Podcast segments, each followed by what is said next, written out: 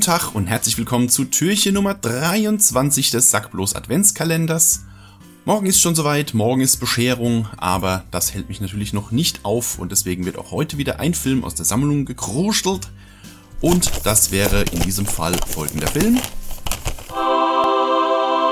Yay, endlich ein Marvel-Film. Howard the Duck.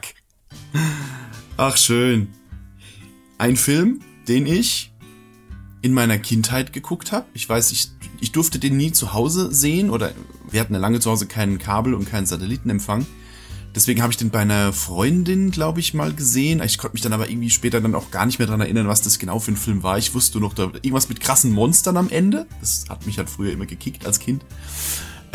und hab das dann aber auch irgendwann, ja, ne, hab halt einen Film gesehen, wo am Schluss so ein Monster-Dude da auftaucht. Und irgendwann dann halt dann doch nochmal was von dem Film so wieder ein bisschen mehr mitgekriegt. Also, ah, stimmt, das war der. Und gerade letztes oder vorletztes Jahr auf einem, auf einem Wühltisch, beziehungsweise auf einem Flohmarkttisch die Blu-ray von Howard the Duck entdeckt und natürlich dann direkt mitgenommen und äh, genüsslich nochmal reingetan und ah, schön. Ja, also Howard the Duck, ein, tatsächlich ein Marvel-Film, eine, also eine Adaption eines Marvel-Comics. Das lief ja damals noch nicht irgendwie unter Marvel Studios oder was der Geier was. Der Film ist von 86, da gab es das alles noch gar nicht. Der Film ist tatsächlich von äh, LucasArts, also unter der Schirmherrschaft von George Lucas und ist äh, mit relativ, relativ dickem Budget sogar gedreht. Also es geht halt um Howard the Duck, eine Ente, die auf einem fremden Planeten, auf, ich weiß gar nicht, wie heißt denn der Planet von Howard the Duck? Ich kenne halt wirklich tatsächlich nur den Film. Ich habe keine Ahnung von Comics oder irgendwas. Also Howard lebt auf seinem Entenplaneten ein beschauliches Entenleben. Ne, er geht ins Büro, er kommt, ne, er geht arbeiten, er hat, hat so sein Privatleben, er hat so seine, seine Wohnung da irgendwo in, in einem Hochhaus und also quasi ist da alles wie bei uns, nur halt mit Enten als ähm, dominierender Spezies. Also der Entenhausen-Planet quasi.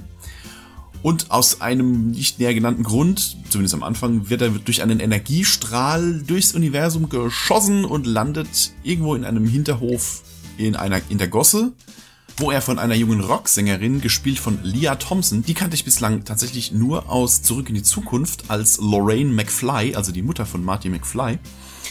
Und sie sammelt halt Howard auf, nimmt ihn mit zu sich nach Hause und äh, muss erstmal klarkommen, dass sie jetzt mit einer sprechenden Ente hier zugange ist und ja, und dann so langsam versuchen sie dann rauszufinden, wo kommt er eigentlich her und wie kommt man, wie bringen wir ihn wieder zurück. Und dann stellt sich noch irgendwie raus, dass ein anderes Alienwesen auf dem gleichen Energiestrahl mit zur Erde gereist ist und auch versucht, äh, eben nicht versucht, wieder zurückzukommen, sondern im Gegenteil versucht, den äh, Rest seiner gammeligen Spezies auf die Erde zu holen, um sie zu versklaven.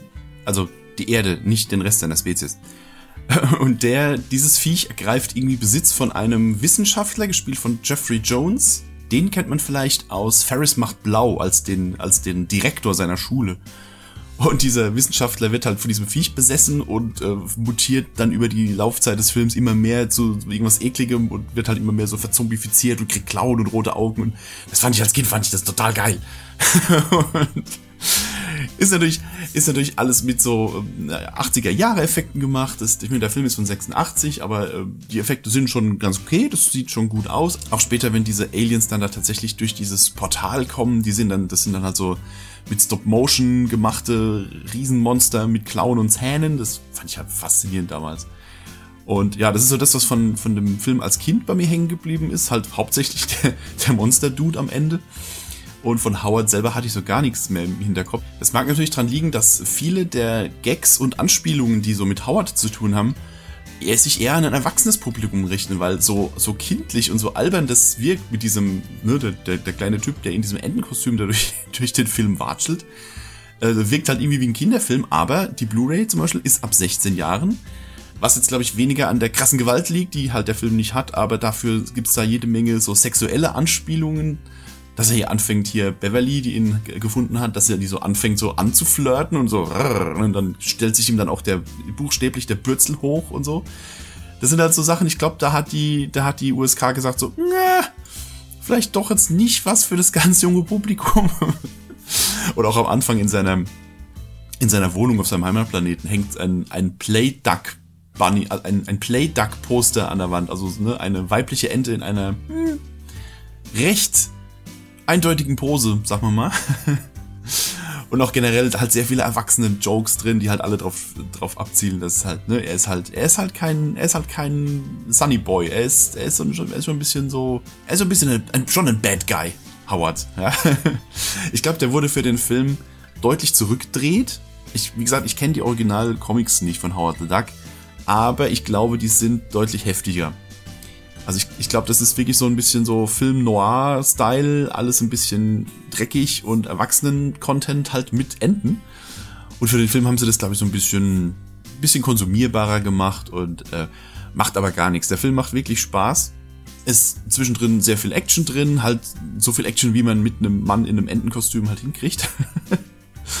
Tim Robbins spielt mit als so ein trotteliger Wissenschaftler, der halt am Anfang erst versucht, Howard in die Finger zu kriegen, um ihn zu untersuchen, zu sezieren, ich weiß es gar nicht mehr genau. Und äh, dann kriegen sie ihn halt auf seine Seite und dann hilft er ihnen auch mit, dann Howard nach Hause zu schicken, beziehungsweise diesen, diesen Monster-Freak da zu besiegen und so weiter und so fort. Also auf jeden Fall ein sehr, sehr kurzweiliger Actionfilm mit einem Mann im Entenkostüm.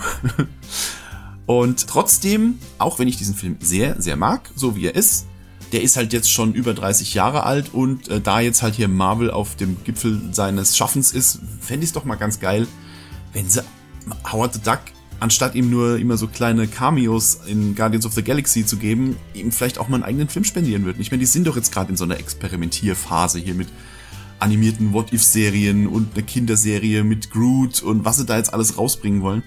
Warum dann nicht nur eine, vielleicht eine Miniserie mit Howard the Duck? Oder muss ja, muss ja kein Kinofilm sein. Ich glaube, dafür ist es dann doch zu experimentell. Aber so eine kleine Miniserie wäre doch cool. Äh, vielleicht auch einfach um so ein so ein Twist innerhalb des MCUs mit Howard the Duck zu erzählen. Also sowas ähnliches machen sie ja jetzt mit WandaVision. Also ohne jetzt genau zu wissen, was am Ende von WandaVision passiert. Aber es werden ja wohl große strukturelle Veränderungen innerhalb der Filme passieren. Und ich glaube, das erzählen sie jetzt eben mit diesen Miniserien. Und warum dann nicht einfach mal Howard the Duck irgendwie an einem Fall arbeiten lassen? Ich weiß gar nicht, ist der eigentlich Detektiv oder was ist der von Beruf? Ich weiß es nicht genau. Warum nicht Howard the Duck etwas rausfinden lassen, was auf die restlichen MCU-Filme dann irgendwie Einfluss nimmt oder so? Das wäre doch cool. Einfach so ein Film noir im, im Weltraum mit Howard the Duck als detektivischem Helden oder sowas. Das fände ich, fänd ich total cool. Warum nicht? Also Kevin Feige, falls du das hörst, Pitch ist raus, äh, äh bedien dich gerne. Okay, also das soll es mal heute gewesen sein. Ich hoffe, es hat euch gefallen. Morgen ist schon das letzte Türchen. Morgen ist schon Bescherung. Dann kommt er, der große Watumba, das Christkind, wer auch immer bei euch die Geschenke bringt. Ich hoffe, ihr seid dann noch morgen wieder dabei und seid nicht noch irgendwie im Geschenkestress. Geht jetzt momentan wegen Corona ja sowieso nicht, also bleibt schön zu Hause. Kann man auch während, während dem Plätzchen backen gerne nebenher noch ein bisschen Podcast hören. und wenn ihr euch dann die Finger gewaschen habt, äh, könnt ihr gerne den Like-Knopf drücken und den Teil-Button. Und wenn ihr dann in weihnachtlicher Geberlaune seid, vielleicht auch mal bei Patreon vorbeischauen und den ein oder anderen Euro da lassen und euch ein paar Artworks als Goodie mitnehmen oder mal in den Shirt-Shop schauen. Ansonsten wünsche ich euch einen wunderschönen Abend, Mittag, Morgen, wann auch immer ihr euch das angehört habt. Und wir hören uns morgen an Weihnachten zum letzten Türchen des Sackblos Adventskalenders. Bis dann dann.